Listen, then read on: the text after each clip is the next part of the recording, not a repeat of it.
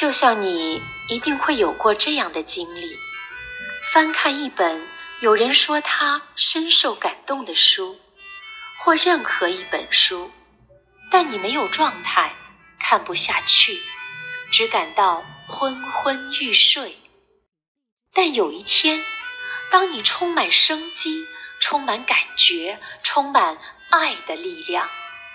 你会从同一本书或任何一本书。读出生命的悲欢，并感到周身灵气流转。